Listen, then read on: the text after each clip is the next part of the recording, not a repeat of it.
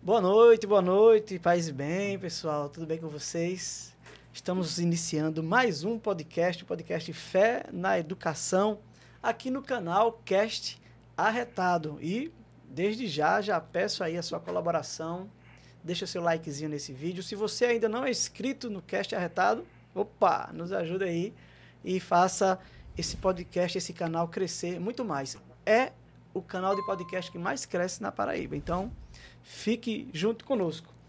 E hoje, pessoal, nós temos a alegria, o prazer de receber aqui nos estúdios do Cast Arretado um casal que está vindo do Rio Grande do Norte, de Natal, César e Mara.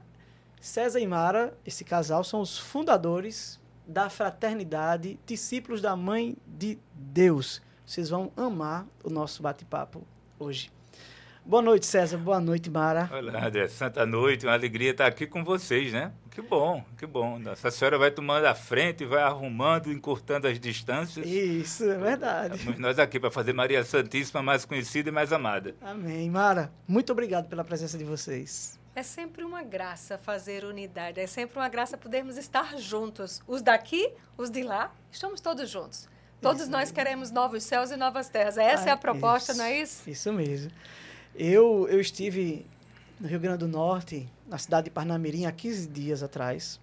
A gente estava em retiro, em um lugar maravilhoso, que durante o nosso bate-papo a gente vai falar mais desse lugar, nessa casa de retiro, que é da Fraternidade Discípulos da Mãe de Deus que ficam em Parnamirim. A gente vai é, depois fazer, vamos dizer assim, essa propaganda desse lugar mágico, mágico não, esse lugar abençoado, maravilhoso, que vocês estão convidados a conhecer. E lá em Parnamirim. Nós nos conhecemos, nós conversamos sobre alguns assuntos que nós vamos colocar aqui em pauta hoje. E aí surge esse convite de convidar César, convidar Mara, de vir lá do Rio Grande do Norte e falar com vocês, né, se apresentar e falar de um tema que eu gostei muito e quis também trazer para vocês. Então, mais uma vez, obrigado e que esse contato que a gente fez há 15 dias atrás gere frutos, né? já está gerando já tá frutos. Tá e que mais pessoas, mais pessoas tenham a graça que eu tive de escutar vocês. Então, mais uma vez, muito obrigado. Então, César e Mara. Primeira coisa que eu gostaria de vocês é de saber de vocês. César, eu sei que é médico, né? Né. Qual é, a especialidade? É, com a graça de Deus, faço cardiologia, né? Cardiologia, clínica médica, mas a parte de cardiologia tentando cuidar dos corações, né? Mas é, nesse chamado, foi um chamado muito particular, a qual, como cristão, como filho de Deus, estamos em missão na comunidade de discípulos da Mãe de Deus. Mas, é, vamos dizer que eu exerço dois mundos, um lado médico e um lado de missionário, de apóstolo dos últimos tempos. É, você trabalha como médico lá em Natal, lá em Natal, Norte, é. ali na Trabalho em Natal, região. no cardiocentro, na região, já tenho 33 anos de médico, né? Já tenho uma história pela frente, mas Nossa Senhora me chamou, vamos dizer, há 25 anos atrás. E há 20 anos atrás, na fundação da Fraternidade Discípulos da Mãe de Deus. Então, Mara como esposa e fundadora também, é um casal fundador da Fraternidade Discípulos da Mãe de Deus e, e é isso. Ô César, você é do Rio Grande do Norte, você é de Natal? Sou de Natal, né? Natural né? de Natal. Natal, tenho 57 anos, não sou tão velhinho assim, mas oh, rapaz, Deus botou a mão na minha cabeça, os cabelos caíram, a barba ficou branca, né? mas...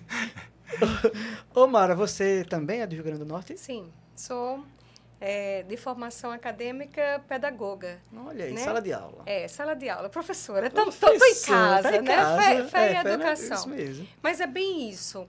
Quando nós percebemos, assim, falar sobre o chamado, o chamado de Deus, é, nós podemos dizer que Deus é interesseiro.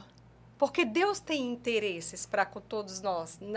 Nosso interesse para com Deus é real, mas o interesse de Deus também é real. Ele quer nos quer santos.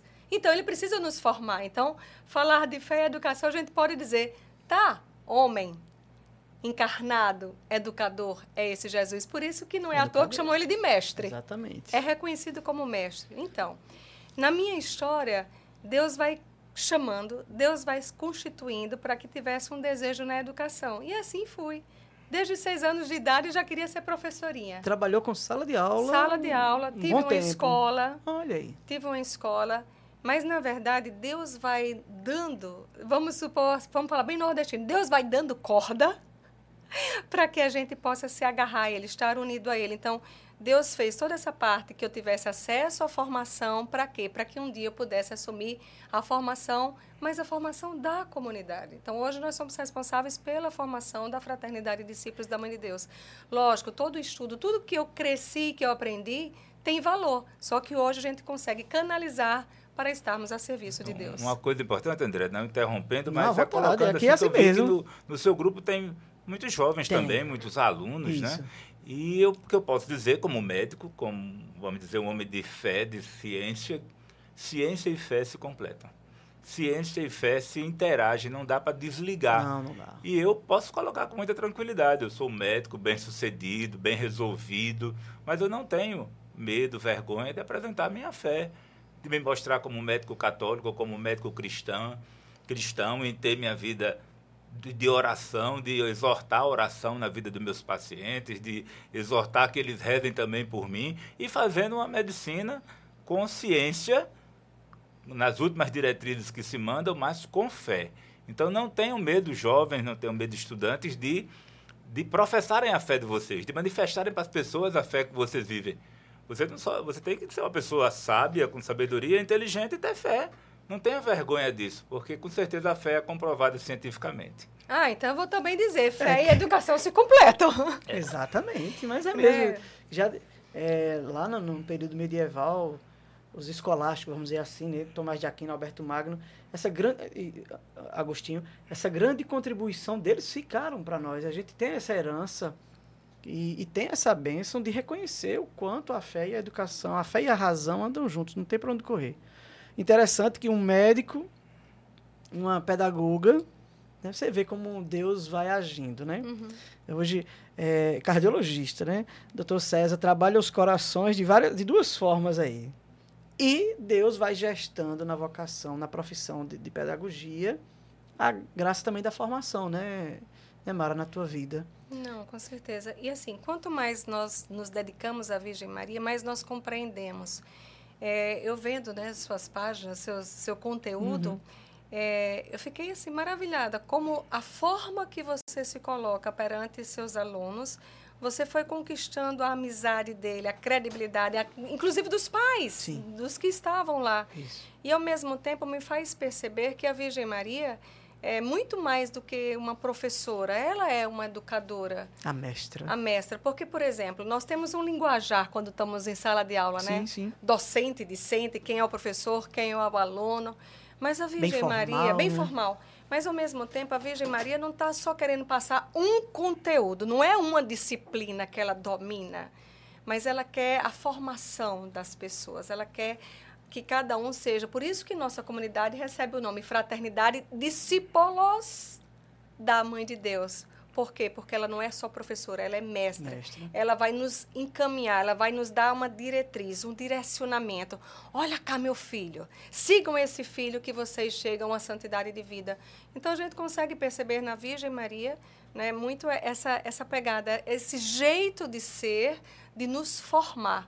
Então, dentro da fraternidade, nós temos um santo chamado São Luís Maria Grião de Montfort, que muitos conhecem pela escravidão sim, de amor. Sim. Então, o que é que ele vai dizer? Que nesses últimos tempos que nós estamos vivenciando, a Virgem Maria quer formar os seus discípulos.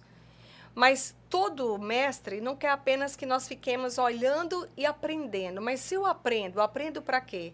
Aí São Luís vai dizer: de discípulos, a Virgem quer formar apóstolos. Apóstolos Jesus. Colocar em prática. Colocar é em prática. Aprendeu. Então, toda essa questão dos alunos, toda essa questão da educação tem um propósito. Aprendermos. Aprendermos para quê? Né? O que é que vou fazer com o conteúdo que eu estou aprendendo? Então, eu tenho que processar. Então, Sim. cada vez mais, para sermos homens e mulheres detentores de posicionamentos, nós temos que conhecer.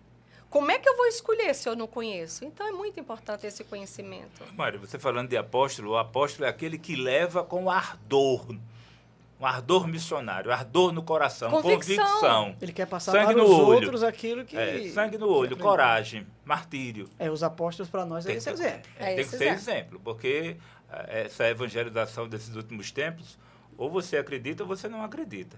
Daí o importante a formação e o ensino. Porque a, a construção das práticas interiores são construídas com o exterior que a gente vê. Com certeza. Então você tem que, que conhecer a Santíssima Virgem Maria. Para se consagrar a Nossa Senhora, você precisa conhecer Nossa Senhora, fazer uma alta ideia dela. Porque se você não tiver um conhecimento, uma alta ideia de quem é Nossa Senhora, para que você fica vai se consagrar na superfície, fica bem supérfluo. Fica, não tem sentido Por que, que as pessoas abandonam a fé? Porque não conhecem. Não é. conhece. Então, é, é, é, dessa coisa. A fraternidade simplesmente de Deus aplica-se à leitura, exortação e ao ensino. Ensinar para amar. Quanto mais você ama, quanto mais você conhece, mais você A ama. informação é tudo, né? Nós, nós estamos ao vivo no YouTube e muita gente está assistindo ao vivo e muita gente está assistindo agora, depois, né, já gravado, está assistindo aí no canal do Cast Arretado, ou pode estar tá assistindo também no canal do Professor André. É, mas eu gosto de mandar um alô também para quem está assistindo ao vivo, né? Tem aqui um pessoal que provavelmente vocês conhecem, que estão nos acompanhando. Tá aqui Genilza. Genilza. Né? Tá mandando aqui o Salve Maria Santíssima. Rafaela Niversi. Niversi, da missão de Corrais Novos, Rio Grande do Norte. Érica Maryland, eu acho. É de Parnamirim, Parnamirim. da comunidade também. Elisa Turcati, Santa Natal. Noite, meus fundadores. Aí tem um, um, um, um, canal aqui que é Contando Vida, aí não, não tem um nome. Ivone Francisca, Ivone, Santa lá Noite. De mandando um grande abraço. Maria Cristina está dizendo Santa Noite, que tema e maravilhoso. Estamos muito amados hoje aí, né? Alegria podcast. em ver meus fundadores partilhando Cu sobre isso. De nós. Rodrigo Mariano. É aniversariante do dia. Hoje. Rodrigo? Aliás, tem dois Rodrigos. O Rodrigo Mariano, não, Rodrigo se não for o aniversário, fica os parabéns para o outro é, Rodrigo é, Santa Mariano. Noite, que maravilha ver a Virgem Santíssima sendo mais conhecida e amada. É, esse é, é Rodrigo de Rafaela. Pronto, tá então. Bom, que bom, que bom um vocês aqui. A família unida intercedendo por nós, viu? Obrigado, viu? Deus abençoe Legal, a todos. um beijo no coração de todo mundo. Mas eu tenho uma curiosidade, que é assim, quando a gente vai trabalhando nos assuntos, nos temas que são maravilhosos, vocês estão trazendo um tema muito bom hoje. Mas me diga uma coisa, curiosidade aqui, como foi que vocês se conheceram, hein? Como foi que César e Mara. Ele estava de calção verde na casa dele e eu cheguei para alugar a casa. Já pensou? Eu tô imaginando a cena. Desarrumado, calção. sem camisa.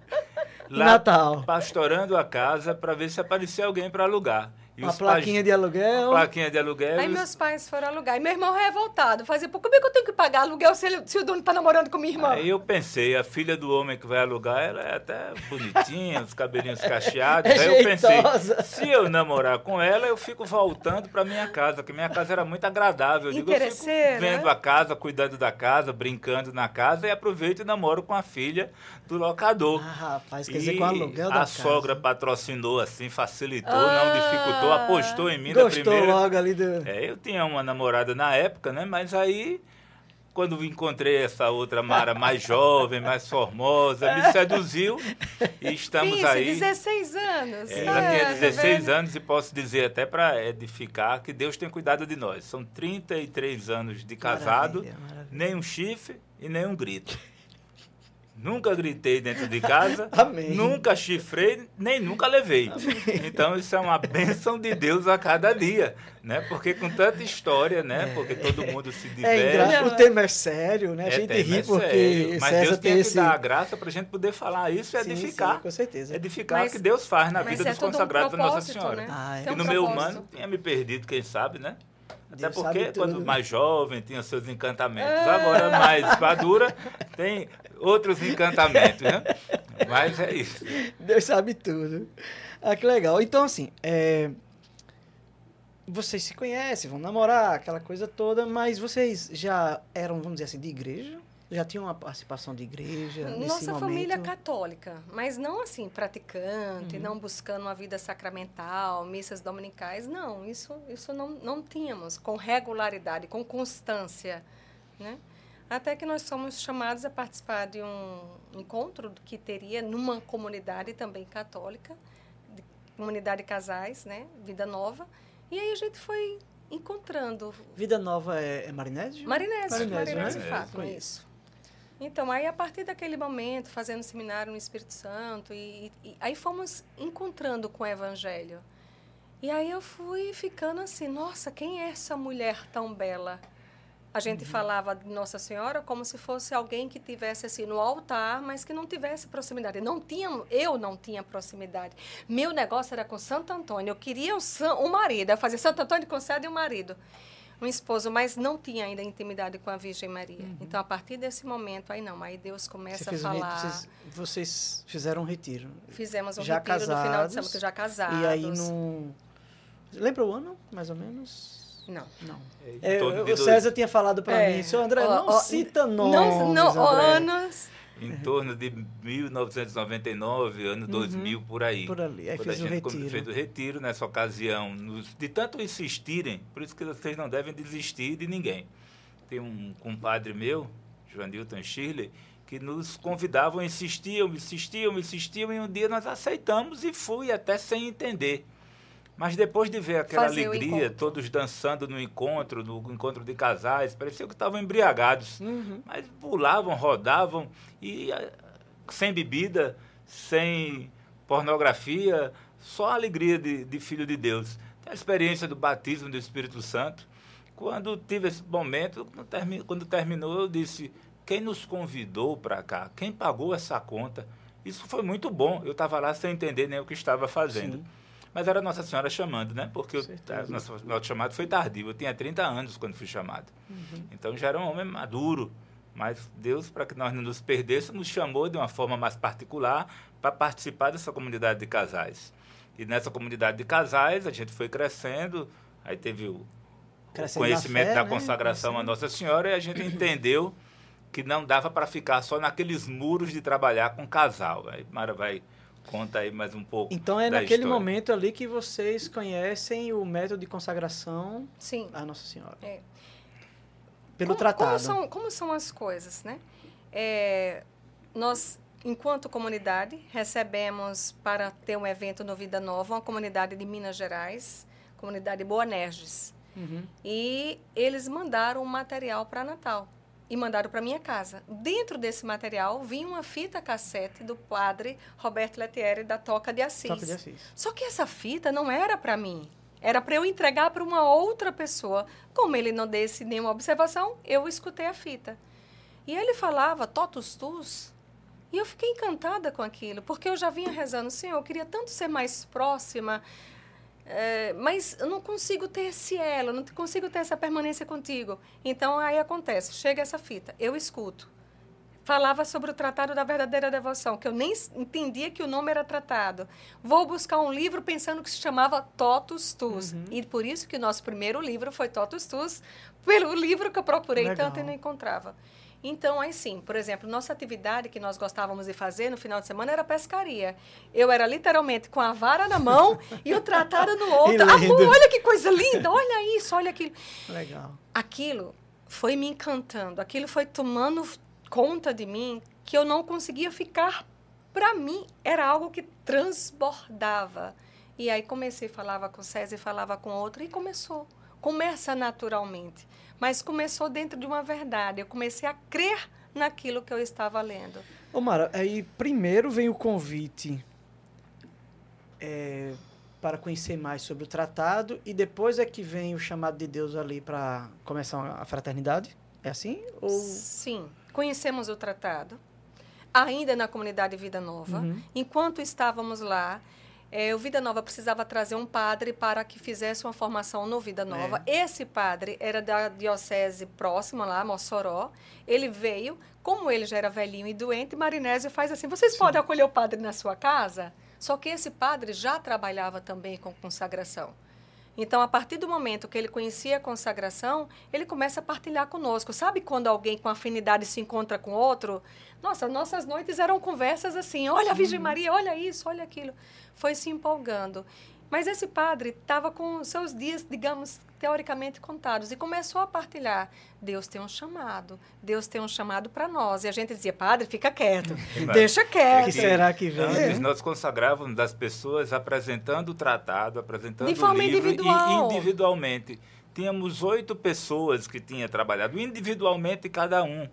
Então era dois, três meses cada, cada um desses. E a gente viu com esse padre que ele trabalhava em grupo, tipo uma escolinha. Ele pegava uma turma e fazia turmas. Um caminho formativo. E com esse padre consagraram-se muitas pessoas. Uhum. Então nos veio a, a, moção de, assim, de meio de trabalhar em grupo. Mas esse padre nos exortava, já que agora tem um povo, vocês já prepararam vários consagrados a Nossa Senhora, por que não fundarmos nossa comunidade? Por que não fundar a comunidade? Aí ele inquietava que tinha um povo que, vamos dizer, nos seguia, que nós éramos apóstolos na consagração a Nossa Senhora. Isso foi em 2000 é. e... Existia uma profecia né? também que nós teríamos uma fundação. Então, por exemplo, Deus, quando quer fazer algo, ele vai sinalizando, ele vai colocando pontos. Então, havia no nosso coração é, o, o, chamado já da fundação, mas tínhamos todo o receio. Então, digamos que esse padre fez. O padre empurrou, ficava só perturbando, como se diz, e nossa comunidade. E quando vai fundar, quando começa a nossa comunidade? E um, nossa comunidade. Nossa é, comunidade. Ele ali, é, tá já ali na caminhada fundante se, se colocando, exatamente, o nosso cofundador. Só que ele era velhinho, era enfermo. E naquela dinâmica. Ele estava meio que passando um bastão. Numa, ele ficou morando na nossa casa em uma das missas que ele foi celebrar, que era na inauguração da gráfica do meu sogro. Eu estava no comentário da missa e naquele momento eu fui agradecer e acolher a todos. E eu disse Marinese estava presente, Marinese as outras presente. Então, para a inauguração, teoricamente, frente, da gráfica. Da gráfica. Na frente das pessoas, eu agradeci a todas as comunidades presentes. A gráfica Vida é seu Nova, pai. Sim. pai delas, Vida Nova, Shalom, Canção Nova. Aí eu disse também discípulos da Mãe de Deus. O padre não contou conversa. Quando eu disse esse nome, o padre disse discípulos da Mãe Bateu de Deus. Bateu no altar. Vocês ouviram? Declaro fundada a fraternidade de discípulos da Mãe de Deus. Já foi todo mundo. Isso era dia 1 de janeiro. Está fundada. Ele proclamou, de está fundada. Diga alguma coisa. Discípulos da Mãe de da Mãe de Deus. No dia da Mãe de Deus. Ele, é, o padre, ele... Isso aí eu sei, 2004. É, essa data Foi 2004. Então o padre dormia lá em casa, né? E ele morou um tempo conosco, né? Então ele disse, passei a noite conversando com Nossa Senhora. O nome do padre? Flávio Jerônimo do Nascimento. Ele, da Diocese de Mossoró, ele é um padre diocesano, para mim foi muito importante, que era um homem muito sério, muito uma devoção afetiva e efetiva, mas ele era muito de resolver, ele é efetivo. Mas ele era místico, né? Porque ele disse: "Passei a noite conversando com Nossa Senhora. Ela disse que o nome de nossa comunidade será Fraternidade Discípulos da Mãe de Deus. O carisma será fazer Maria Santíssima mais conhecida Nossa, e amada. Os livros longa, serão tratados tal, tal o livro de Bonfó, Bonfó como baluarte, o Glórias de Maria de Santo Afonso. Vocês vão fazer rádio, TV, difusão, evangelizar pelos meios de comunicação e está aqui o papel, que eu perdi esse papel. Está aqui o papel. Nossa Senhora disse: você faça se você quiser, que eu estou indo embora. Jogou o papel na minha mão e foi embora para Mossoró. E eu ficava com aquilo na, na cabeça. Então, quando eu disse discípulo da Mãe de Deus, ele disse, declaro fundada. Aí Mara pegou o microfone, né, Mara? Nasceu.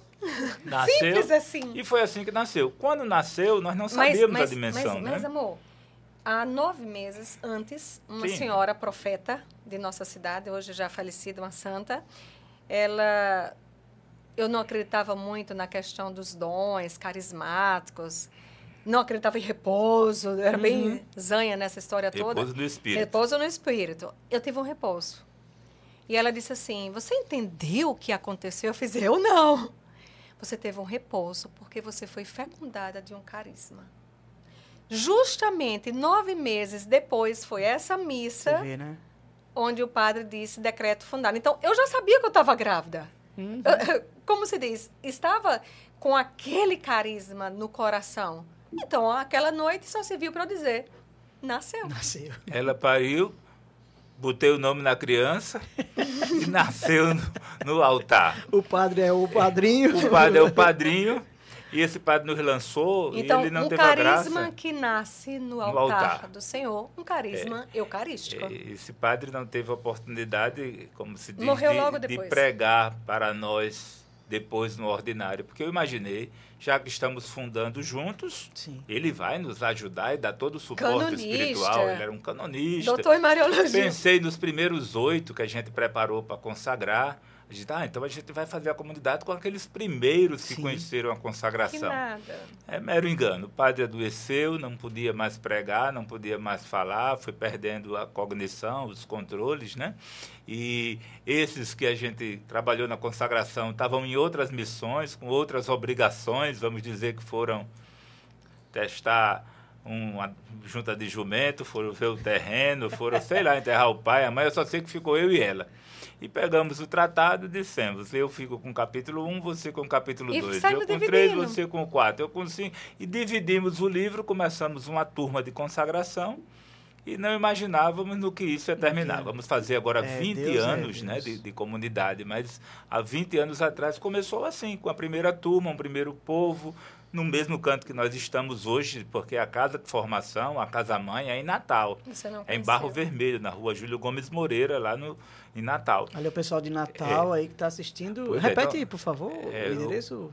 Rua Júlio Gomes Moreira, 1312.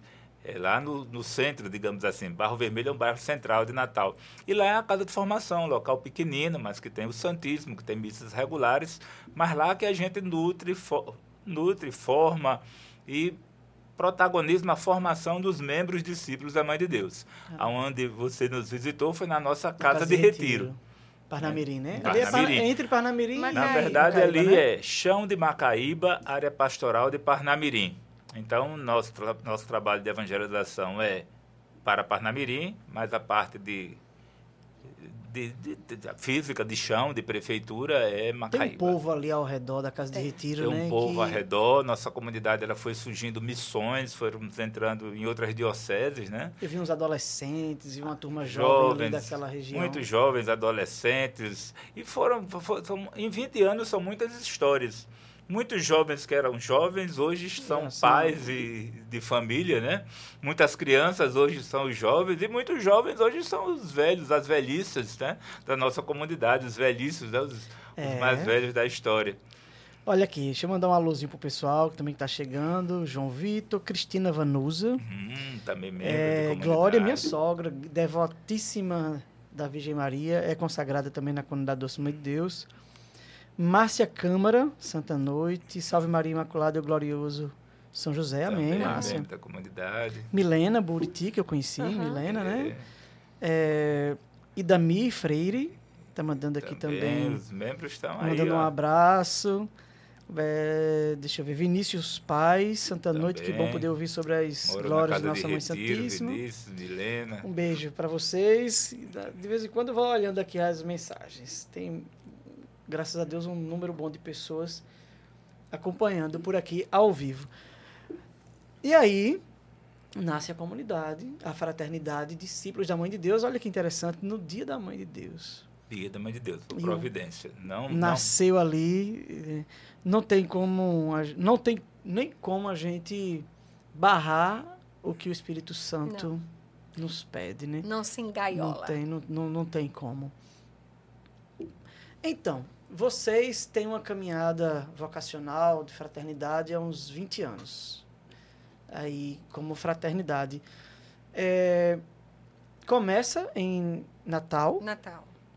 Mas hoje vocês estão presentes. Vocês podiam, assim, nos lembrar aonde, aonde a fraternidade hoje se faz presente? A maior parte fica no nosso estado, né? Rio Grande do Norte. Rio Grande do Norte. Aí fora do Rio Grande do Norte, a gente também tem na Paraíba.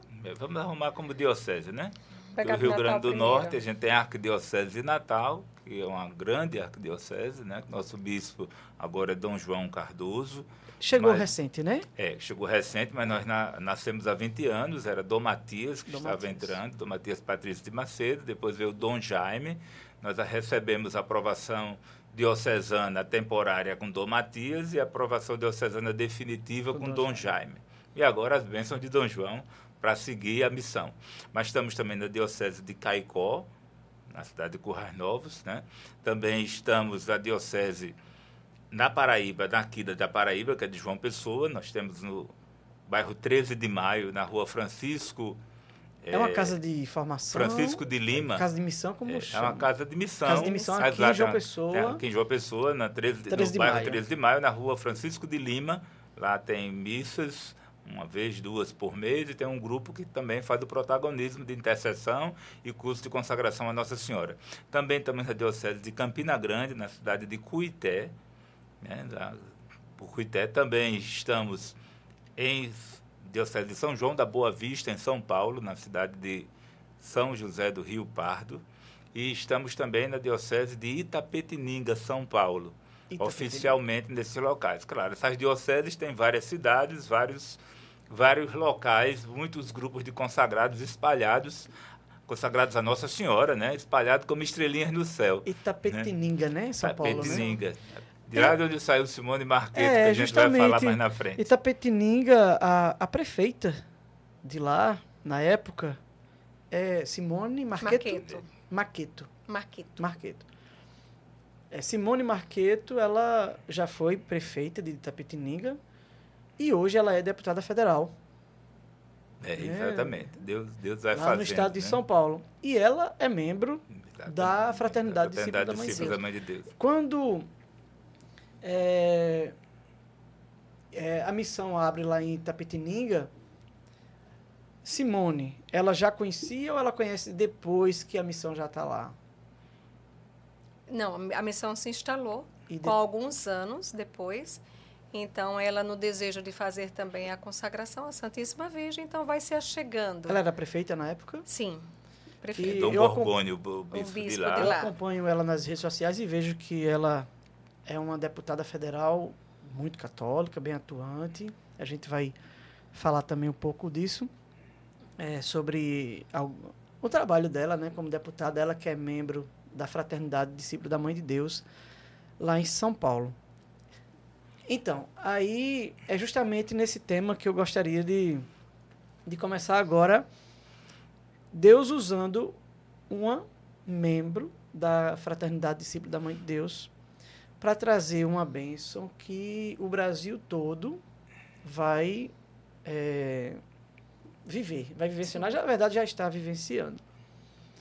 É, foi aprovada recentemente a lei do Rosário. Acho que o nome é esse mesmo, a Lei, lei do Rosário. Nacional, é, do Dia do Rosário. Dia Nacional do Rosário. Que foi ali uma proposta da deputada Simone Marqueto, que é da Fraternidade Discípulo da Mãe de Deus.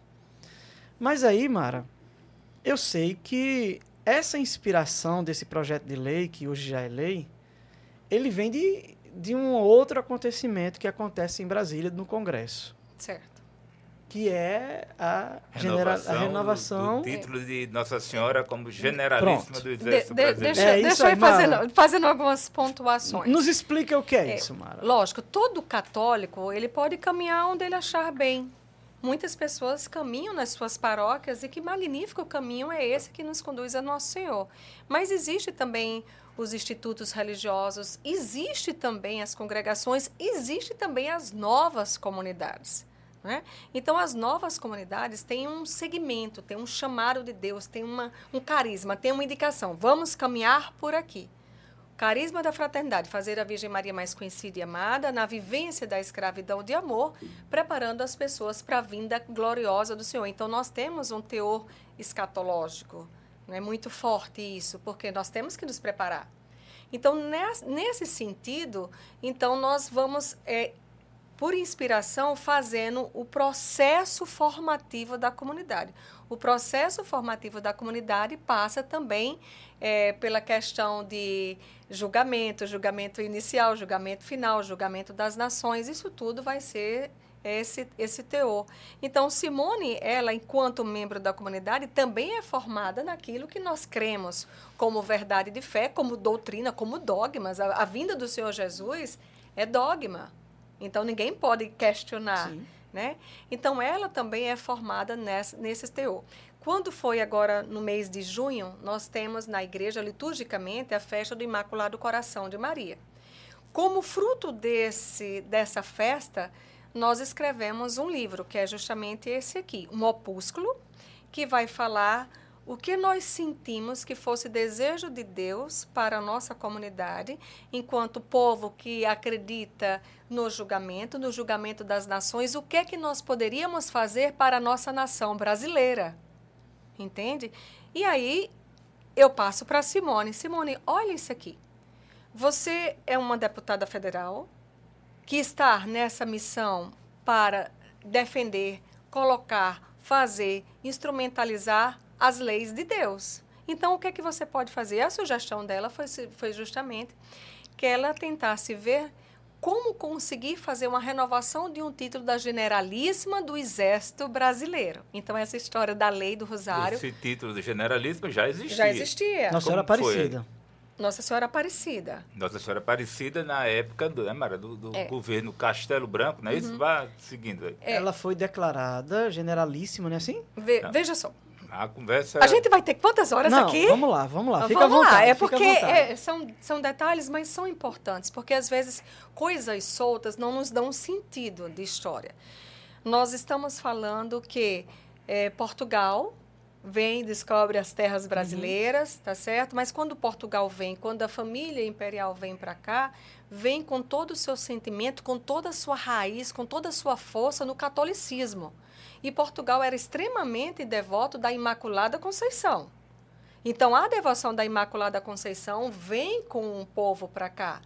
E essa devoção que a gente tem a Nossa Senhora Aparecida, a gente tem que entender que a imagem que estava escurinha porque ficou nas águas, na verdade, Nossa da... é Nossa Senhora da Imaculada Conceição. Aqui está Nossa Senhora Aparecida, mas Nossa Senhora Aparecida é Nossa Senhora da Conceição com um manto, um manto. e uma coroa que vai se falar um pouco é, disso aqui. Isabel, mas é Nossa Senhora da Conceição. Uhum. Então, o que acontece? Essa devoção da Imaculada Conceição vai ser algo que precisa ser resgatado cada vez mais, mais na, na história. E aí vai ter todo um, um, percurso de como os portugueses acreditavam, o Brasil passa a acreditar também. E quando haviam as grandes batalhas, né, a gente pode ver isso até no testemunho de Dom Pedro II, quando ia para as guerras, a Guerra do Paraguai, uhum. quem é que eles invocavam para que tivesse à frente do comando? A grande general porque a Virgem Maria era comandante. Antes de ir para as guerras, os nossos soldados rezavam o terço.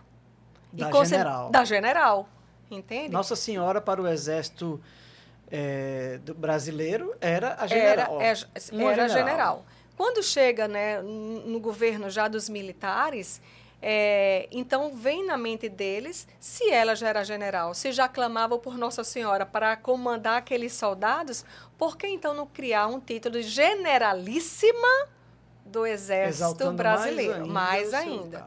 Só que esse título não conseguiu ser logo colocado em prática. Entende? Então, a história do governo do, do presidente Castelo Branco, sim. que não conseguiu colocar em prática, mas aí o outro presidente, que foi uhum. o Marechal Costa e Silva. Aí esse conseguiu colocar.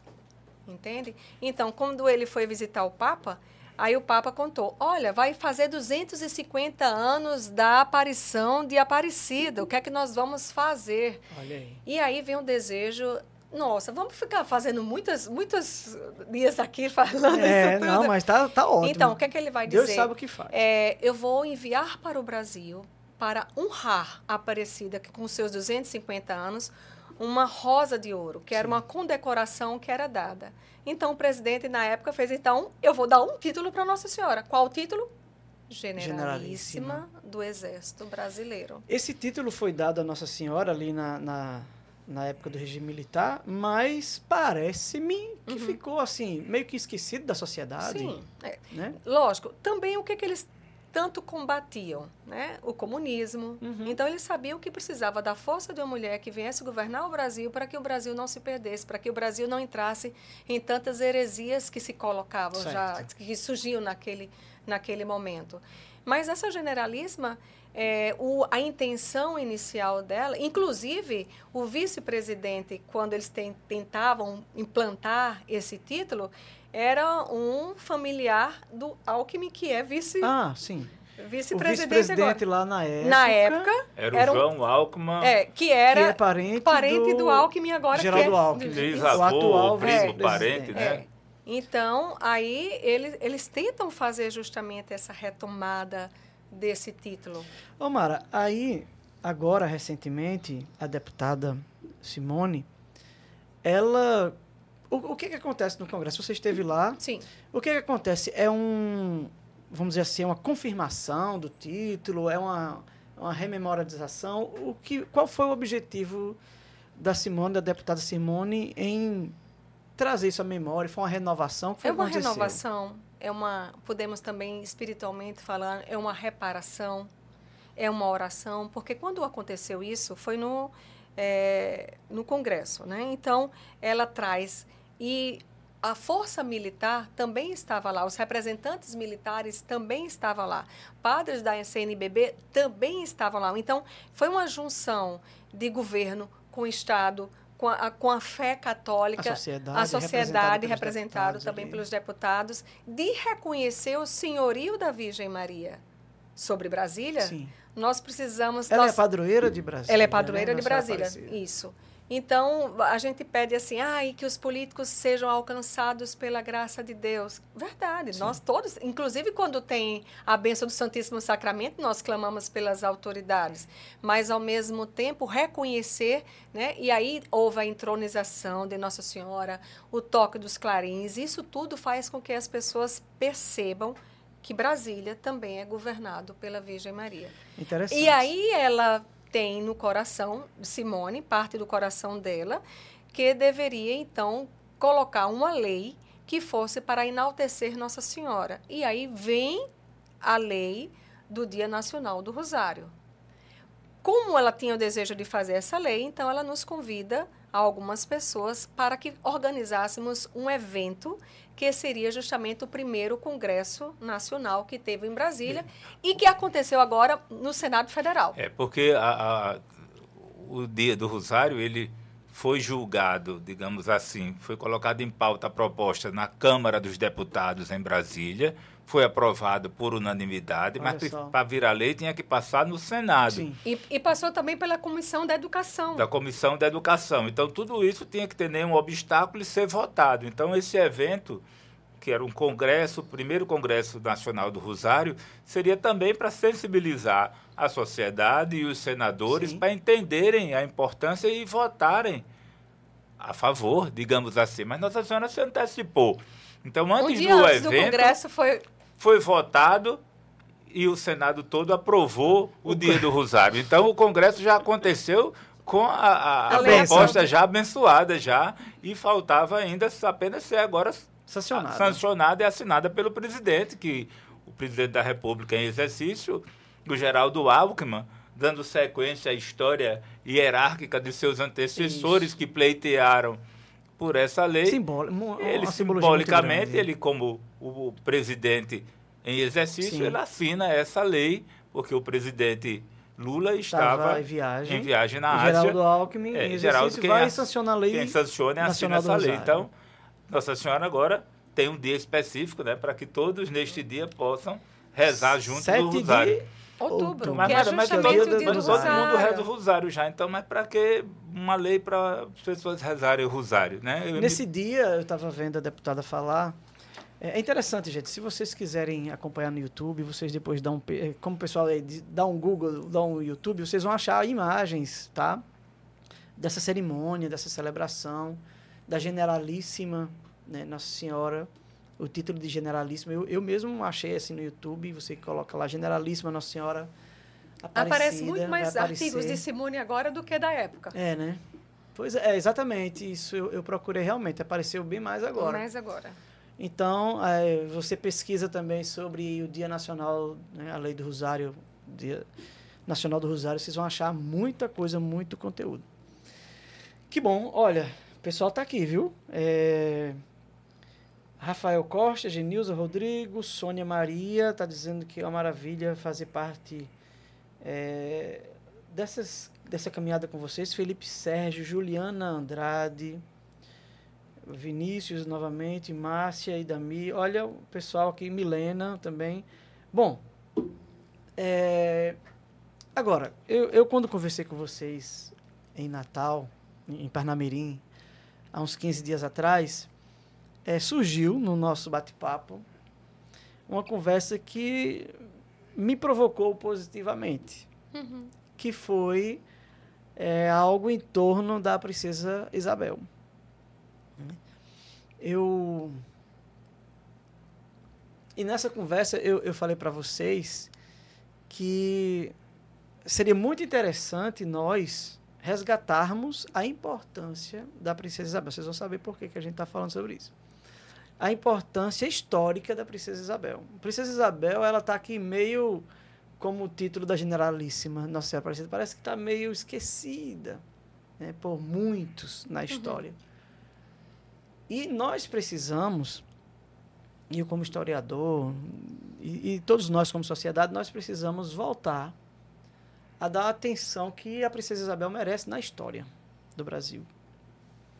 E eu vi que vocês estão sendo, de certa forma, motivados por Deus a uma missão que gira em torno da princesa Isabel.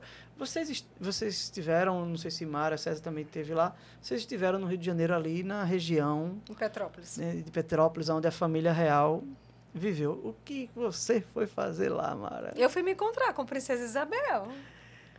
Contextualize essa questão da Princesa Isabel assim na tua vida, na vida da fraternidade. Vamos lá.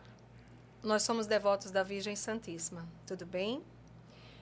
Ter devoção à Virgem Maria é buscar as virtudes.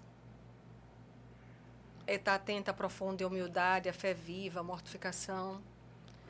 Mas nada melhor do que eu olhar para a Virgem Maria, ver essas virtudes e compreender que ela pode fazer com que os homens cá nessa terra imitem a ela. Então, quando eu olhei para a princesa Isabel, Dona Isabel, eu consegui compreender uma mulher altamente devota da Santíssima Virgem, que sempre colocou as leis civis estão de acordo com a vontade de Deus, eu assomo. Não estão com a vontade de Deus, não estou nesse caminho. Então, ela foi uma forma prática, verdadeira, de alguém que tinha uma devoção pela Virgem Maria e colocou toda a questão do trono dela submisso ao é, que está de acordo com Deus. Um, um, ponto importante que eu acho que você começando isso é pontuar que a catolicidade chega ao Brasil trazida família pela real. família imperial desta família eram Dom Pedro I, Dom Pedro II, Princesa Isabel, eram devotos de Nossa Senhora da Conceição, Conceição. Aparecida.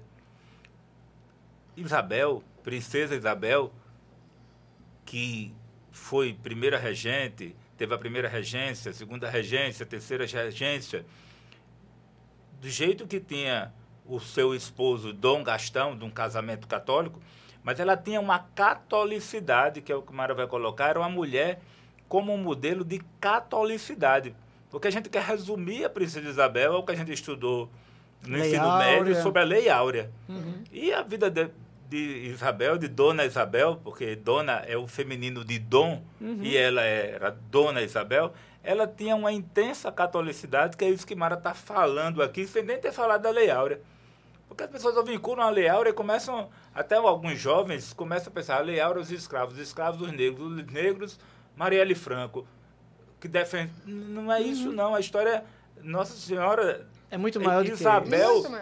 Foi uma grande defensora dos direitos dos cristãos, dos negros, das virtudes. E, isso aí, porque vinha no laço familiar. Por exemplo, antes mesmo, dela, é, né? antes mesmo de Dom Pedro decretar independência ou morte, ele foi a Aparecida do Norte, ele foi rezar, ele foi estar com Nossa Senhora Aparecida e dizia o quê?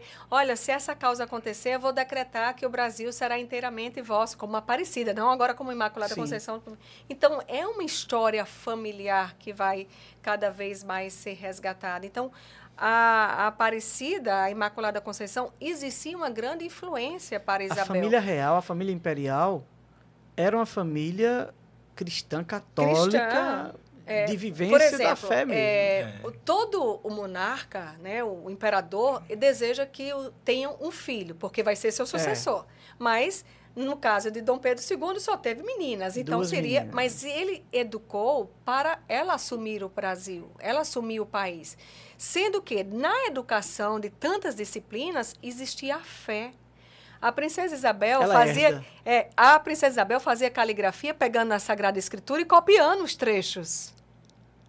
Entende? Então, ela foi é, embutida no, no seu ser que deveria reger um país e até pergunta: esse país vai ser todos vosso? Aí ela vai responder: não, meu pai me ensinou ao contrário, que eu serei de todo do país. Uhum. Então existia uma fé que vai colocar que ela tivesse esse Ela esse tinha seu livro de orações, ela tinha um catecismo, a qual ela fazia as orações, ela vivia as práticas, as práticas de missa.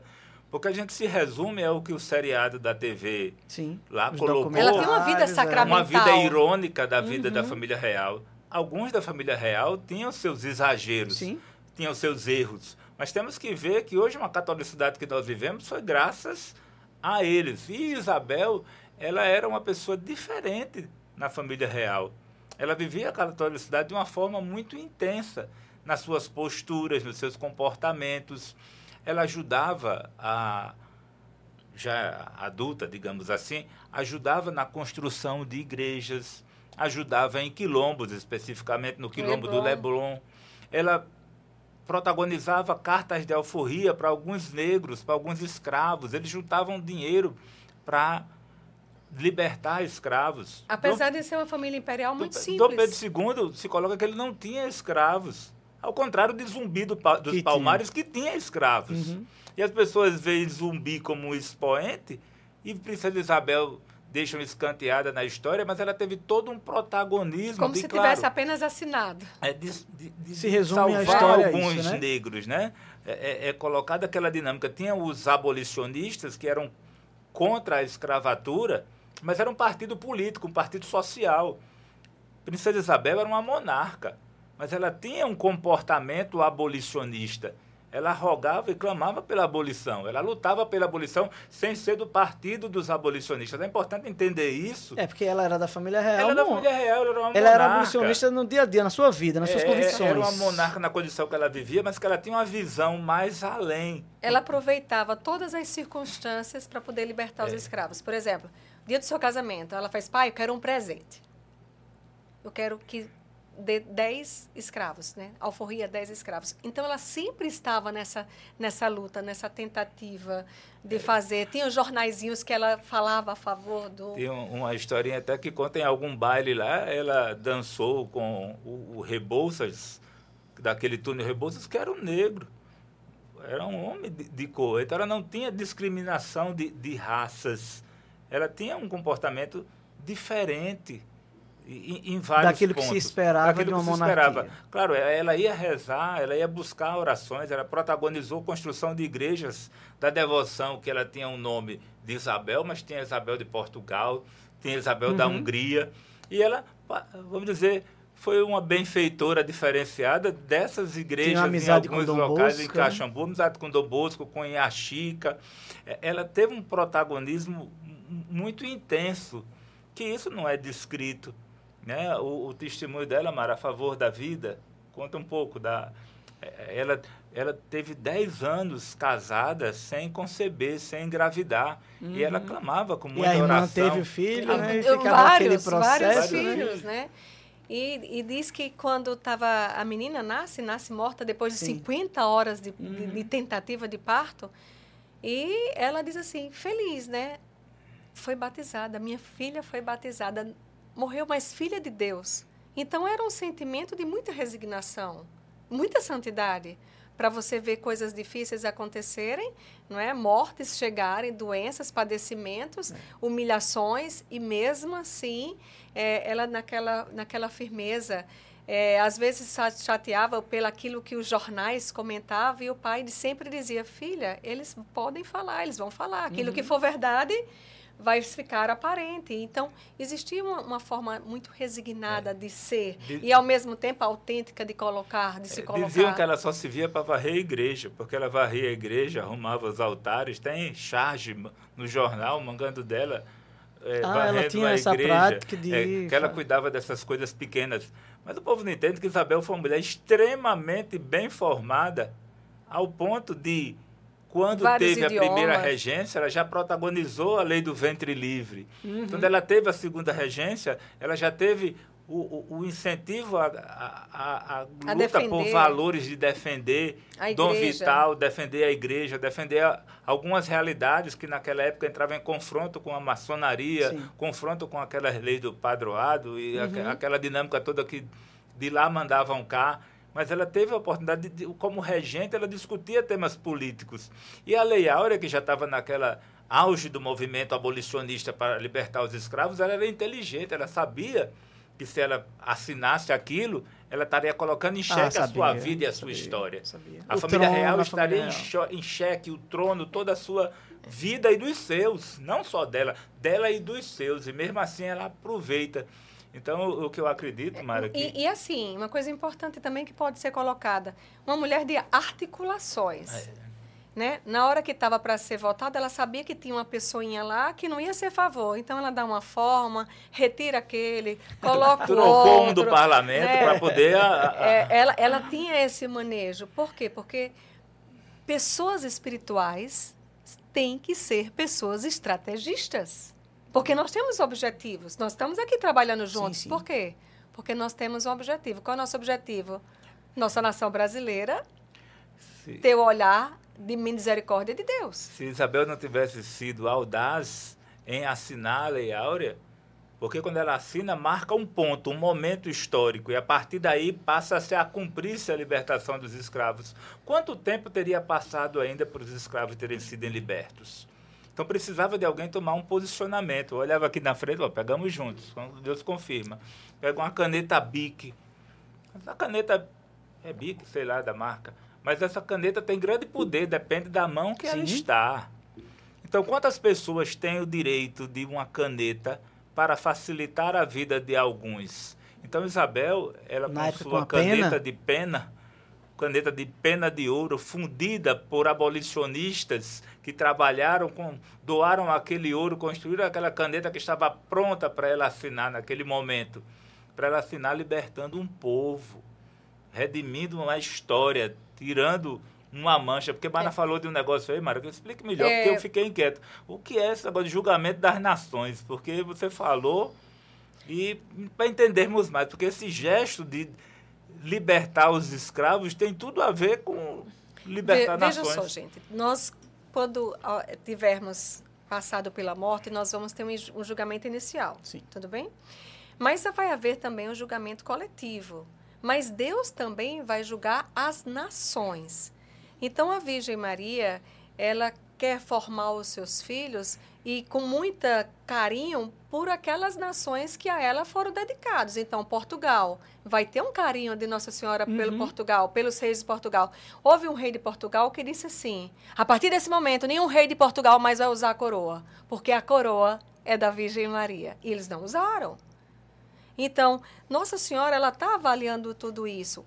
Quando a princesa Isabel vai sancionar a lei áurea, vão decretar um título para Isabel. Que título era esse? A Redentora. Uhum. Só que essa redentora não é porque tenha assinado a Lei Áurea, mas a redentora por ter redimido a nação brasileira de uma culpa grave. Um pecado, um pecado grave. grave.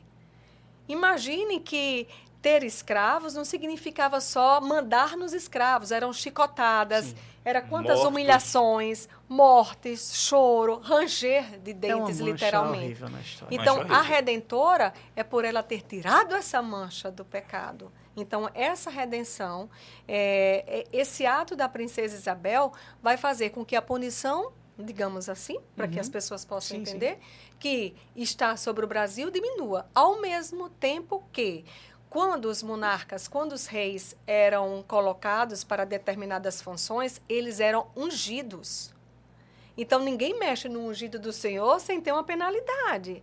Quando Saul teve a oportunidade de é, o rei Davi teve a oportunidade de matar o rei Saul, o que é que ele vai dizer? Não se toca no ungido do Senhor.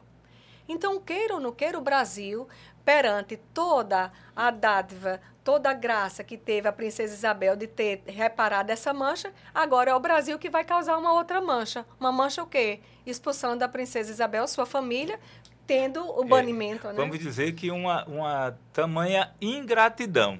Porque, na verdade, Isabel foi uma das personagens ou a personagem que mais defendeu os negros em toda a história, em todo o mundo, e a ingratidão foi ser expulsa do país a qual ela libertou grandes povos. Quantos escravos foram libertos pela canetada de Isabel? Você imagina, ela liberta e se torna prisioneira. E se torna prisioneira. Então, Fora do seu país. É, então, é uma forma de reparação. Então, a, a, a catolicidade, a Isabel, por esse, essa bondade que ela tinha, ela já era vista como uma santa pelo, por muitos locais, muitas pessoas a veneravam, a respeitavam. Em Imagina vida. naquela época, em vida, uma mulher ser respeitada. É, uma das, uma das, das exigências dos professor, militares... me fale como professor de história. Eu acho que o senhor já estudou sobre esse tema. Me fala um pouco do seu Não, uma das exigências dos militares...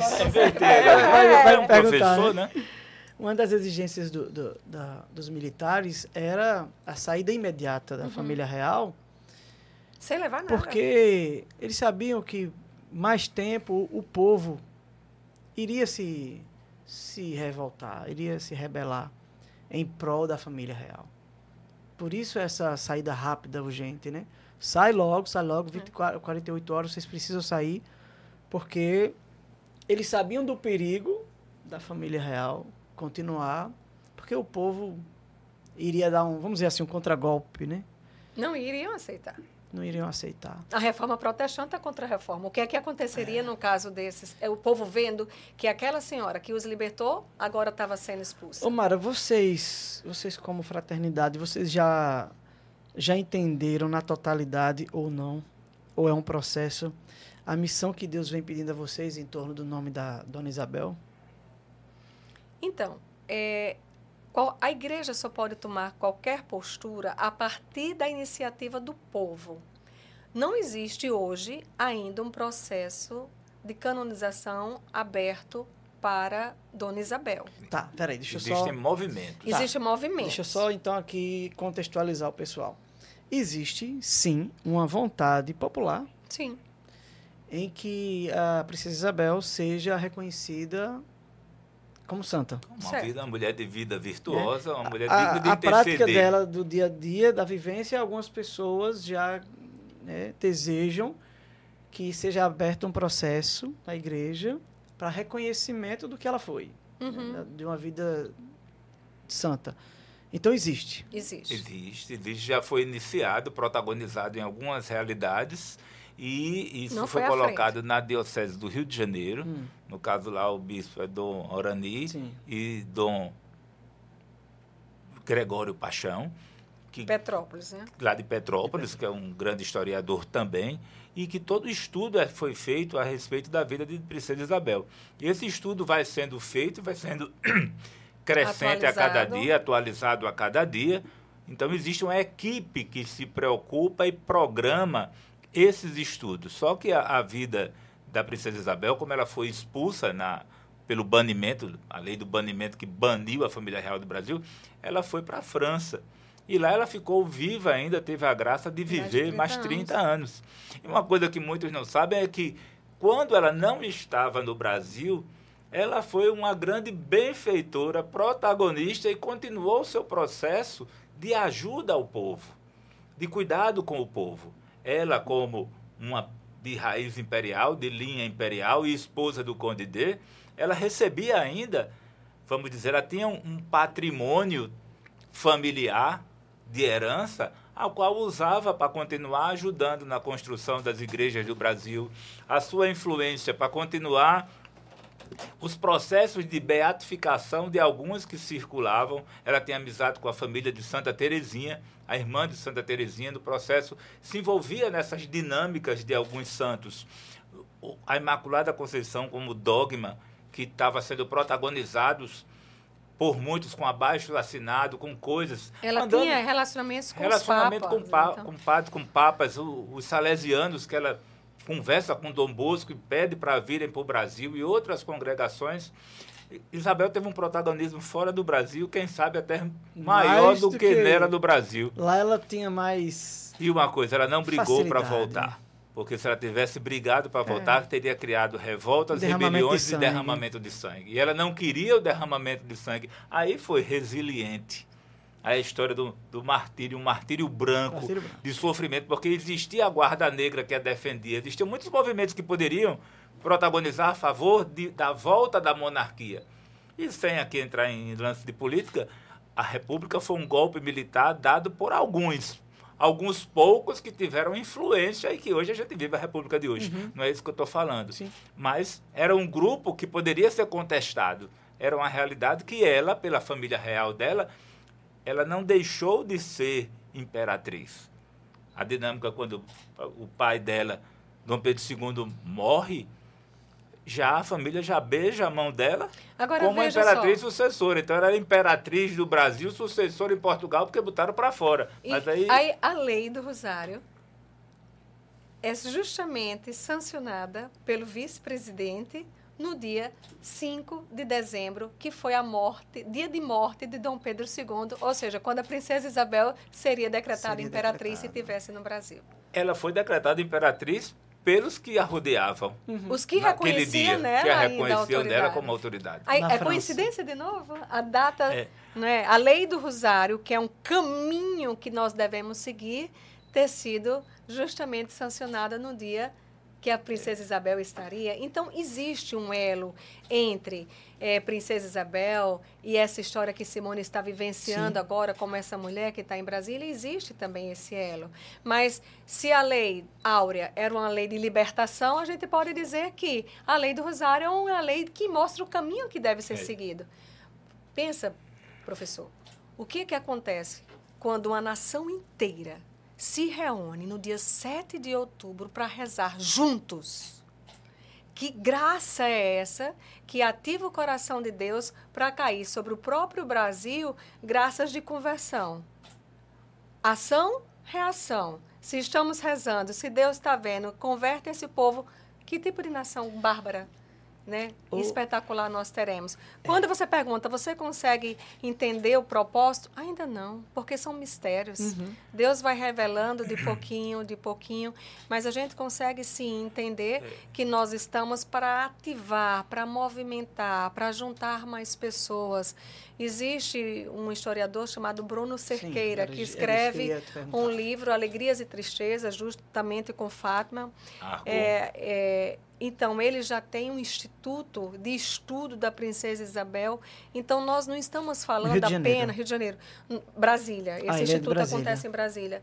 Nós não estamos falando apenas daquilo que a internet coloca, uhum. porque tem muitas colocações verdadeiras, mas tem muitas histórias. Então, nós estamos querendo aprofundar na história de fatos, fatos comprovados, cartas, escritos, documentos. Entende? Por quê? Porque em cima disso nós vamos fazer um caminho certeiro. Então, se a gente está com esse caminho, se o povo começa a clamar realmente para que seus bispos entrem com um pedido desse processo junto ao Vaticano, aí nós podemos ter um resultado maior. Entendi. Quem pode pedir isso? Ou a própria CNBB. Uhum. Se a CNBB toma para si o exemplo que nosso Brasil tem uma mulher, tem uma autoridade de uma mulher política que queria e quer cada vez mais que o Brasil seja santo, é. nós podemos e desenvolver. não podemos falar do que a tradição fala da catolicidade da princesa Isabel no manto de Nossa Senhora Aparecida. Que a tradição e a história colocam que ela presenteou o manto de Nossa Senhora Sim. Aparecida. Claro, se Nossa Senhora Aparecida já tinha um manto anterior ou não, mas o que sabemos é que em algum momento ela mandou um manto para Nossa Senhora Aparecida. E a coroa de Nossa Senhora Aparecida, que seria uma réplica da coroa de Princesa Isabel, também se coloca na tradição, na história, que em algum momento da história, é, Princesa na, Isabel presenteia. É, na, nas cartas comprovados tem que ela, quando chegou lá, ela mandou uma carta para os familiares e dizia essa imagem tem um manto, tem uma coroa. Então, a imagem que Isabel viu já tinha manto e tinha coroa. Uhum. Se ela depois, posteriormente. Colocou vai... outro manto e outra Entendi. coroa, a representativa, a sua coroa, Aí mas precisaria... mil tronos eu tivesse, mil tronos eu daria. Para que é, o, é, Brasil é, fosse liberto. É necessário né? que tenha também estudos em Aparecida do Norte para poder procurar é, esses no documentos. No Museu de Aparecida do Norte tem coisas nesse sentido do que eu falei agora. Mas precisa de ter essas provas por escrito, assinadas, arrumadas, porque todo o processo de beatificação do Princesa Isabel é muita coisa para é. se rolar. Agora, nada impede que nós, igreja militante, peçamos pela comunhão dos santos a intercessão particular de Isabel, de Dona Isabel, imperatriz do Brasil, que ela possa interceder pelas nossas leis, pelo nosso Brasil, porque com certeza é uma referência política. Ela foi senadora. Ela estava no, no, no, Senado. Ela uhum. pode interceder pelo nosso Senado. Ela pode interceder pelo nosso Supremo. Ela pode interceder para que tenhamos leis justas. Então, daí no Congresso do Rosário, quando Mara foi para Brasília, nós fomos falar com o nosso arcebispo, Dom João, porque nós iríamos falar essas coisas que estamos falando aqui para você, e alguém poderia dizer, e eles estão falando igreja, né? da cabeça dele. Não, estou falando aqui como igreja com apoio do meu bispo. Existe uma permissão? É, e, e o nosso bispo ele nos autorizou a divulgar esse vamos chamar de santinho, esse panfleto, Sim, que você pode é, aí colocar em foco direto e, e passar para os aqueles que partem parte do nosso César, podcast. Imara, existe hoje um já existe um postulador, né, assim que chama, um padre, um, uma pessoa, um postulante que chama? É, antes do processo dessa postulação, existe o um processo de investigação. Ah. Então, estamos nesse processo de investigação. Está, sim, entendi. Para abrir esse processo de postulação, tem que um bispo assumir que está sendo pedido isso. Tá. Ainda não existe. É, mas certo. o padre Cláudio, do Rio é. de Janeiro, ele é um dos estudiosos Niterói. em Niterói que escreve e está compilando todos esses tá, artigos. Existe o padre, padre Cláudio. Padre Cláudio. Padre Cláudio, ele é do Rio de Janeiro, Niterói. Rio de Janeiro. E ele um dedica profe... a estudar o tema. É, tem um outro político, o professor Hermes, que também escreve Conheço, muitas coisas Hermes. a respeito, né? que também é, é, político, mas sem protagonizar nome de pessoas. Mas são pessoas hum. que lutam, mas que tem muitos, muitos foguinhos no Brasil, cada um de uma forma, levantando essas realidades. E aí precisa de que futuramente um é. bispo abrace a ah, é. causa. É. Inclusive, a princesa Isabel, ela, ela tem muito no movimento pró-vida, porque ela passou 10 anos sem conceber. Sim. Então, você que não concebeu ainda pode clamar a intercessão de Isabel de uma forma particular. Né? Então, teoricamente, é, pode, aí, porque ela é um sim, modelo é, de claro. quem teve dificuldade de conceber. Ela teve filhos que ela perdeu, bebês, mas também os seus filhos adultos, ela perdeu ainda ela viva. Ela viveu a morte de dois filhos dela, uhum. entendeu? Ela viveu essa realidade. Então, o Provida também coloca a princesa Isabel como uma patrona, como, como uma é. patrona, né? Mas outras realidades vão surgindo. O que não pode, uh, ver também a sua opinião, é, é, é, a politização de um santo. Porque senão vão dizer que a Princesa Isabel é da direita ou ah, da não, esquerda, não, ou a Princesa não. Isabel é representar... É do povo. O... Do povo. Não, é do povo. Ela é do povo, do povo né? Tudo que modelo. padeceu foi pelo povo. Né? É. Mas assim, é, eu estou vendo aqui que tem... Vamos, vamos chamar de santinho, né? Sim. Vamos chamar o um santinho, que é da princesa imperial Dona Isabel. Vocês, é, é foi vocês que confeccionaram, é, idealização de vocês. Sim. E tem aqui o símbolo da Arquidiocese de Natal, ou seja, tem a bênção. Tem a bênção, tem da... um apoio. Essa oração pode ser rezada. Por quê? Porque tem um caráter oficial de uma igreja que analisa, que olha. Né? Dom João, quando olhou, fez que bom, nenhuma heresia, Sim. porque um bispo é um pastor e o pastor tem todo o cuidado com que aquilo que suas ovelhas vão ser alimentadas. Então, de repente poderia ter algum escrito aqui que não tivesse de acordo com a doutrina da Igreja uhum. Católica.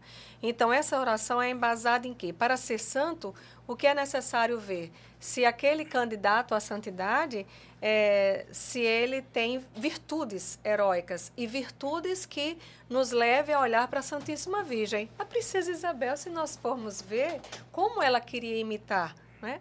Ao mesmo tempo, é, se passou por algum martírio. Martírio de sangue, a princesa não passou mas 30 anos no exílio, é, longe martírio, de sua é casa, é sem acesso a nada, é né? Ela lá no castelo dele, quando chega a época da guerra, ela abre o castelo e diz assim: "Traga os feridos aqui para casa". Uhum. Então, que mulher virtuosa é essa? E passa por todas essas situações para que o povo não morresse. Ela assume as dores de uma nação para não ver morte, para não ter traição na época que ela governava, ainda tinha a questão da pena de morte. E chegam para ela e dizem assim: olha esse aqui, vamos. O que é que você acha da pena de morte? Ela era a favor da vida. Então, todo o movimento dela, toda a ação dela, todo o pensar dela, ela buscava sempre estar coerente com o evangelho, Está coerente com as leis de Deus, por isso que a gente coloca aí. Uhum. Ela seguia as leis de Deus, ela obedecia ao esposo, ela obedecia ao pai, mas contrariar a vontade de Deus, não. Então, essa é a grande santidade da princesa Isabel, ter se deixado ser sempre ser conduzida né, pelo Espírito Santo. O Espírito Uma mulher Santo mariana. que é Mariana, eucarística, né?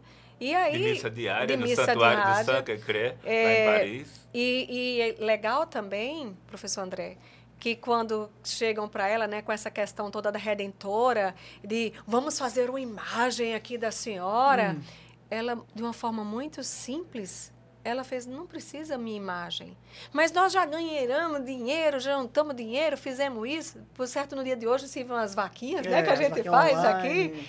E ela faz assim, bom, se vocês estão com esse dinheiro, invistam em outro negócio, em outra situação. Imagem minha, não uma mulher que era devota e fazia suas orações com o livro Imitação de Cristo. Ah, que legal. Né? E lá no Imitação de Cristo, o autor vai colocar assim: Rio de Janeiro, tão bonito, caberia tanto a imagem do Cristo aqui. Então, quando chegam para ela com a proposta de fazer uma imagem dela lá no Cocovado, ela fez: não, minha imagem? Não. Mas a senhora é redentora. Minha não façam a imagem do Redentor. Cristo Redentor. Cristo Redentor, então, essa imagem que vai simbolizar o Brasil, ninguém sabe. Por trás tem um pedido é. e tem uma indicação é, da princesa Isabel. É importante Isabel. colocar que nesse primeiro pedido, a imagem do Cristo Redentor é de um Cristo com um globo na mão ou, ou nos pés, mas é um Cristo com um globo.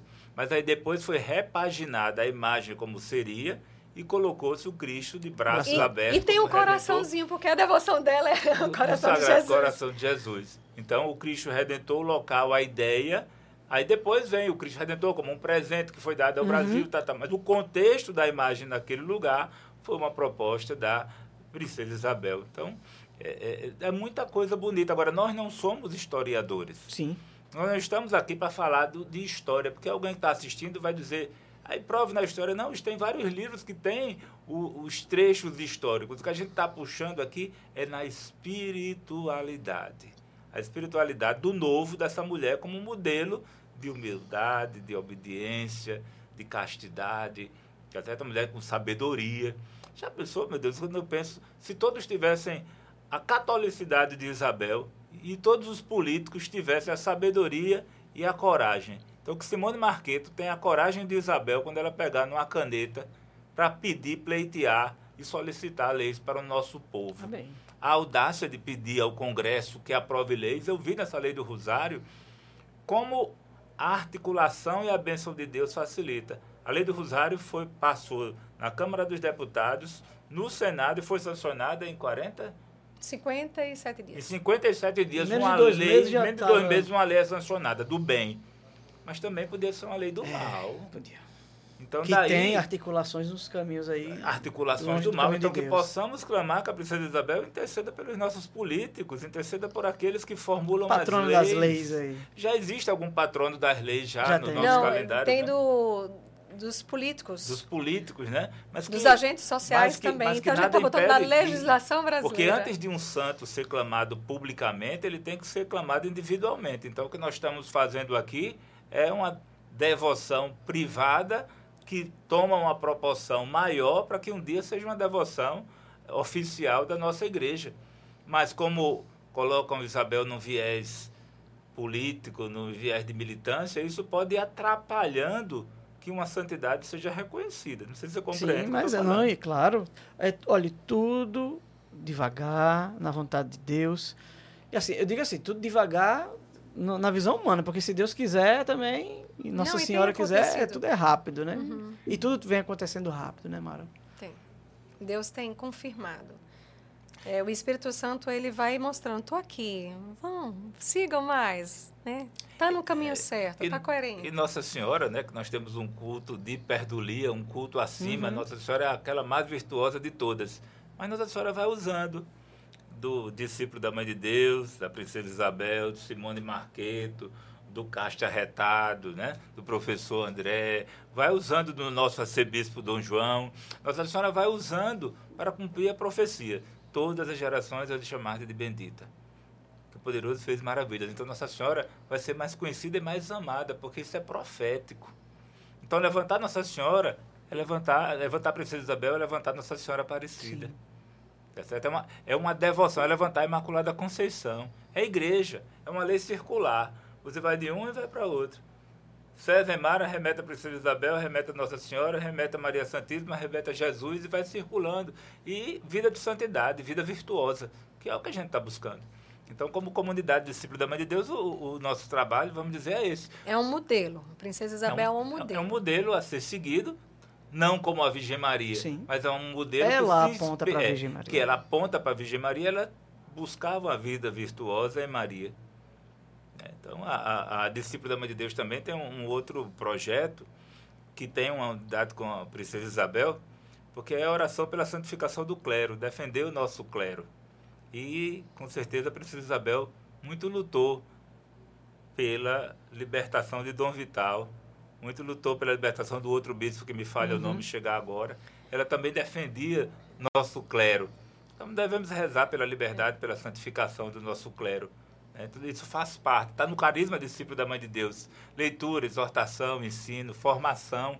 Né? Então, tem outras pessoas expoentes aí que falam da, da vida virtuosa de Princesa Isabel, mas que eles façam a parte deles, nós fazemos a Vai nossa. unindo as forças. Vamos nos unir as forças para que um dia possamos melhorar um Deus pouco sabe povo, né? A igreja ainda não decretou ela como santa. Tudo bem, certo. Mas, ao mesmo tempo, o Papa, na época, vendo a postura que Dona Isabel teve, ele manda uma condecoração que se chama a Rosa de Ouro. Uhum. Essa Rosa de Ouro era justamente dizendo que a carta desse Papa é bela para a princesa Isabel. Só, só não fez chamar assim minha menininha pequena, que eu amo tanto. Mas é uma carta com muito mimo, com muito candura do Papa, justamente exortando. Então, se ela é reconhecida pelo Papa, então que esses bispos tenham uma atenção melhor e, e reconhecimento em vida. e vida, né? Em vida, não é pós-morte, uhum. não é um santo. Não, era uma mulher virtuosa. Né? Então, a, a Rosa de Ouro, na, na, época que o Papa apresenteou, mostrava a unidade, a eclesialidade do que ela fazia como igreja, não só como política. Olha, essa, esse nosso bate-papo hoje, que o tempo... E já passou o tempo uma voou, hora. Né? Uma hora e meia já Nossa. de conversa. Assim, ele, ele realmente... E, e essa era um dos meus, um das minhas intenções e objetivo, era justamente esse de começar a você que está nos assistindo, você vê esse lado da Princesa Isabel. É você conhecer esse lado. E acredito que nós estamos nos primeiros passos de muita coisa que vai acontecer ainda em torno do nome da Dona Isabel, da Princesa Isabel. Então, quando eu fiz o convite a vocês, lá do Rio Grande do Norte, para vir para cá, e vocês com muito carinho, muita gentileza vieram de Natal para cá, aqui em João Pessoa, por uma causa. E essa causa está nesse período de sementes, de semeadura, né? e vai começar no tempo certo a gerar os seus frutos. Então, assim, de minha parte, né, infelizmente eu gostaria de ter mais tempo agora para estar tá falando, mas a gente tem horário aqui no nosso estúdio. Primeiro, César e Mara, é, é dizer como irmão né, que, que vocês abraçaram essa missão, vão adiante, né? as pedras no caminho vão aparecer, né? mas com Nossa Senhora à frente, a gente sabe, um ditadozinho tão popularzinho, né? Maria passa à frente, realmente é, é assim, que Maria, Nossa Senhora nos ajude e ajude vocês essa caminhada, nessa missão, eu vejo como uma missão. Abençoe vocês, abençoe Simone, que é membro da comunidade, da fraternidade lá no Congresso, um meio tão complicado, né? Então, assim... Rezemos por ela. Rezemos, rezemos. É, agradeço demais, demais, demais a presença de vocês, porque sei que Deus usou vocês muito aqui nesse momento. E, nesse agradecimento final, é, deixa aí os momentos também, né? As considerações finais de vocês. Mas muito obrigado, um beijo para todos que estão nos acompanhando. Você que é da Fraternidade Discípulo da Mãe de Deus, né? um beijo no coração de cada um. Estou muito feliz de ter conhecido vocês aí um pouco deste carisma. E é isso. César. Não, eu, Mara, eu muito obrigado. aqui agradecer a, a, você por ter sido dócil ao Espírito Santo permitiu isso tudo, essa semente ser lançada. Agradecer aos discípulos da Mãe de Deus, porque discípulos da Mãe de Deus, vocês têm que cuidar da fraternidade dos discípulos da Mãe de Deus, para que nós possamos sair para fazer esse, essa missão. Porque primeiro a gente tem que cuidar dos de casa, para uhum. depois sair na missão. Isso. Então nós temos uma comunidade católica, uma grande, vários membros a qual precisam eles precisam estar bem. É como se os filhos precisam estar bem para os papais sair de casa. Então os filhos se comportem. Tem que se comportar direitinho, tem que nos ajudar. Então vocês todos que estão aí hoje assistindo, curtindo, comentando, né? Então a família Discípulos da Mãe de Deus, que é toda ela convidada junto com os fundadores a serem protagonistas desse projeto. Deixa de todos os projetos e todas as missões e todos os apostolados da Fraternidade Discípulos da Mãe de Deus. Então, agradecer a Nossa Senhora entregar os méritos de hoje, né? E que Mara. Ah, agora eu vou fazer um para. Faça aí vou as fazer considerações. Um professor Olha aí, muito bem. Enquanto alunos, nós aprendemos aquilo que está escrito nos nossos livros. E às vezes o que está escrito nos nossos livros não reportam a verdade. Uhum. Uma missão para o senhor professor. Bem, professor. Conte aos seus alunos quem é essa mulher.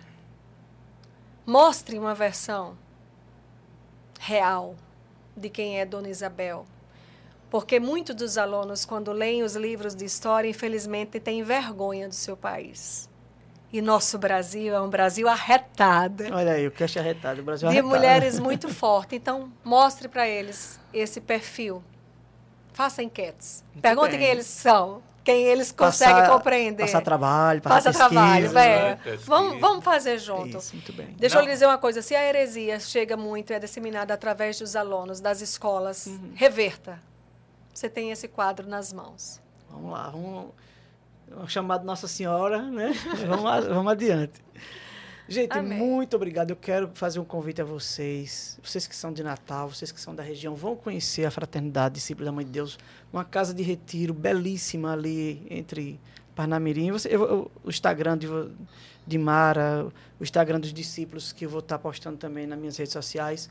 Vão conhecer um lugar belíssimo. Já quero voltar novamente, um lugar que a gente sente a presença de Deus. César, Mara, muito obrigado, muito obrigado mesmo pela presença de vocês.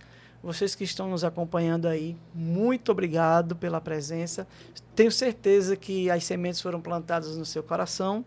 E até o nosso próximo episódio do podcast Fé na Educação. João, obrigado e até a próxima, se Deus quiser. Valeu.